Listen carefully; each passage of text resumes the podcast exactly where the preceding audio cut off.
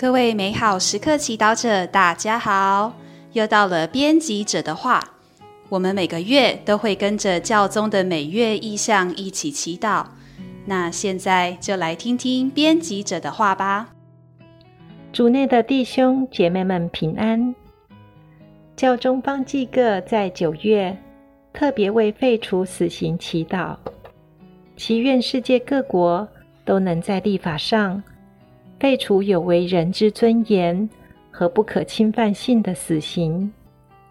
教中说道：“即使犯了极严重罪行的人，也不该失去他的人性尊严。”迄今已经发展出更有效的监禁系统，以保障公民受到应有的保护，但同时也不能断然拒绝。给罪犯自新的机会。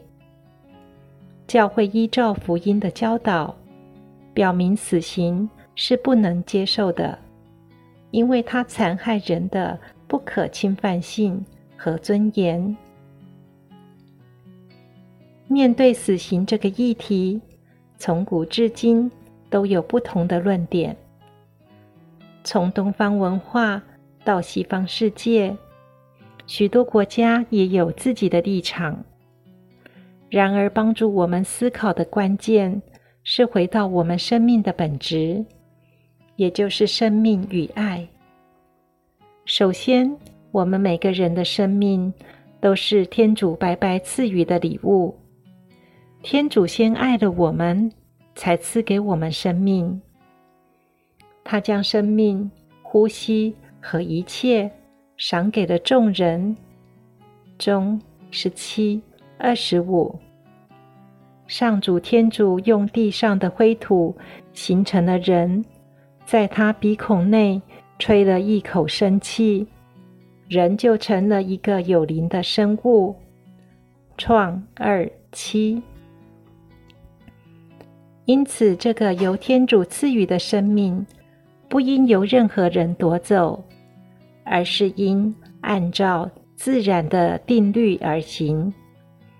再来，我们都是天主的肖像，都具有天主的样貌。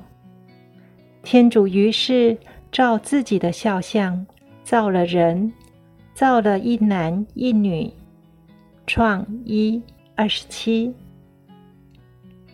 但不止如此，天主更是将我们视为。他所喜悦的爱子爱女，参马三十七。这个身份是任何人事物都无法夺走的。即便这人犯了滔天大罪，他还是天主的孩子，他还是被天主爱与怜悯。简单来说，不管是谁，我们的身份与价值都是在天主内。是无法被剥夺的。可惜的是，很多时候我们并没有活出这个真理，没有珍惜天主给予的生命与爱，以及天主赐予我们的爱子、爱女的身份。反而，我们活在无意识或有意识的罪恶中。我们可以看到，有些人不但伤害自己。甚至夺取他人的性命，导致原先圆满的爱不再圆满，也因此造成个人、家庭和人类社会，甚至是国家的破碎及瓦解。那么，身为基督徒的我们，我们是否有活出天主的生命与爱，活出天主爱子爱女？最圆满的身份呢？我们必须要从自己开始。每一天在祈祷中被天主圣三圣化，每一天都恢复我们与天主之间的关系，每一天都被天主救赎与怜悯。如此一来，我们的生活、行动、存在都会在天主内。参中十七二十八，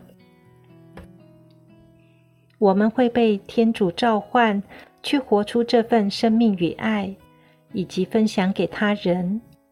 我们每个人可以用不同的方式来表达：一个友善的眼神，热情的拥抱，一句鼓励、安慰的话语，一通关心的电话，或友好的讯息等等。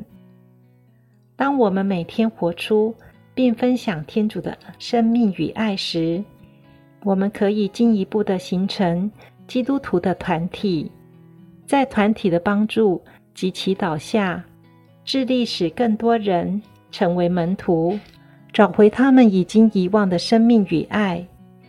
借着团体一起祈祷、福传、分享生命见证的力量，我们不但会达到个人、团体的圆满，也会进一步达到社会。国家的圆满，使我们生活的环境、社会的氛围都充满着天主的生命与爱。相信到那时候，我们不再需要讨论是否要废除死刑了。美好时刻团队渴望与各位一起活出天主的生命与爱。